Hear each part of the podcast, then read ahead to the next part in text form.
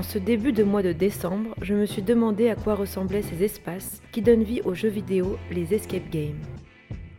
On se trouve à The Game, un escape game qui se situe en plein cœur de Paris, à Cardinal-Lemoine. J'ai voulu rencontrer Maxime Beavers, le créateur, et aussi Ashley Delangle, une étudiante qui travaille. On a parlé de ces lieux qui fleurissent un peu partout dans le monde, ces lieux inspirés de jeux vidéo. On a aussi évoqué leur place, à côté des nouvelles technologies, et leur avenir.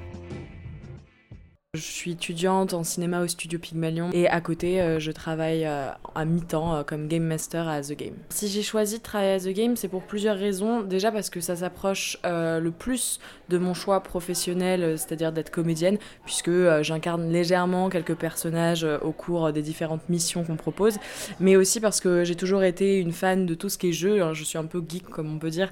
Donc voilà, les jeux vidéo, les jeux de plateau, tout ça, ça m'a toujours attiré. Donc ça me permet d'allier le côté comédien avec une autre, euh, entre guillemets, passion hobby qui est donc tout ce qui est jeu. Euh, on a créé ce concept-là parce qu'on était tombé euh, fan de l'idée d'avoir des équipes de joueurs enfermés dans une salle avec une heure pour faire une mission plongés dans des décors de cinéma et avec des, des missions qui vont devoir résoudre. On a énormément de maîtres du jeu qui, qui vont accueillir les joueurs, qui vont les briefer en théâtralisant tout ça pour bien les plonger. Si vous venez euh, braquer une banque, vous allez être accueilli par un braqueur de banque, bien évidemment. Pour l'escape game, on, garde le secret. C'est un peu comme quelqu'un qui va regarder une série, va regarder Game of Thrones. On n'a pas envie qu'on lui raconte la fin avant qu'il n'ait regardé le début. C'est la même chose pour l'escape game. Il va y avoir beaucoup d'effets waouh. Et c'est pour ça qu'on on, laisse pas, par exemple, les gens euh, faire des photos dans les salles. Parce qu'il faut, quand ils arrivent, ils découvrent l'espace, les,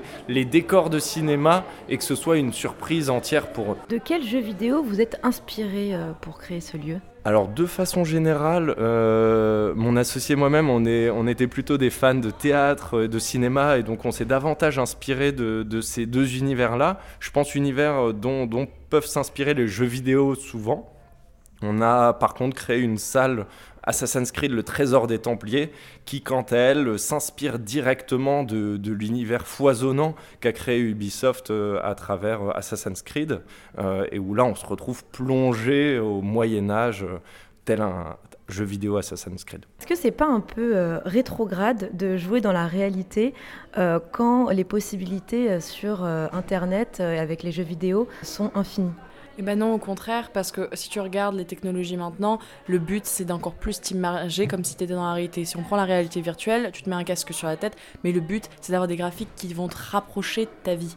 Donc au final, euh, quand tu regardes un escape, euh, on n'a peut-être pas ce casque VR, on a directement notre vue, euh, mais la qualité, elle peut pas être meilleure, hein. les graphiques sont des vrais. Donc je pense que finalement, c'est presque une avancée sans le futur. Je sais pas comment dire, mais un petit peu ça. Je pense que les gens ont besoin de contact, d'humains, de, de, relations.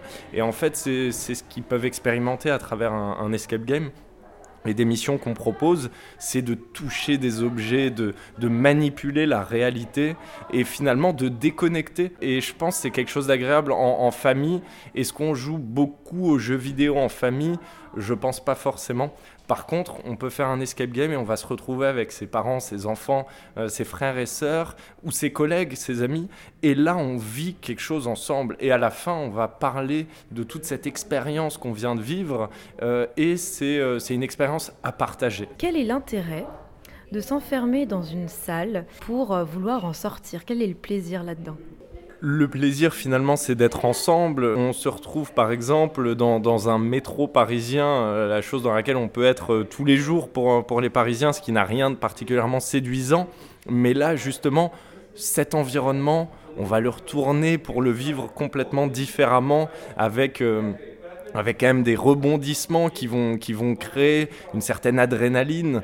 Se retrouver dans un avion et où la hantise de toute personne qui prend euh, l'avion, naturellement, ce serait qu'il y a un souci. En venant à The Game, on va pouvoir se confronter à toutes ces, ces sensations qu'on ne peut pas avoir dans la vie naturelle, sauf pour certains braqueurs de banque, mais on n'en est pas là, nous.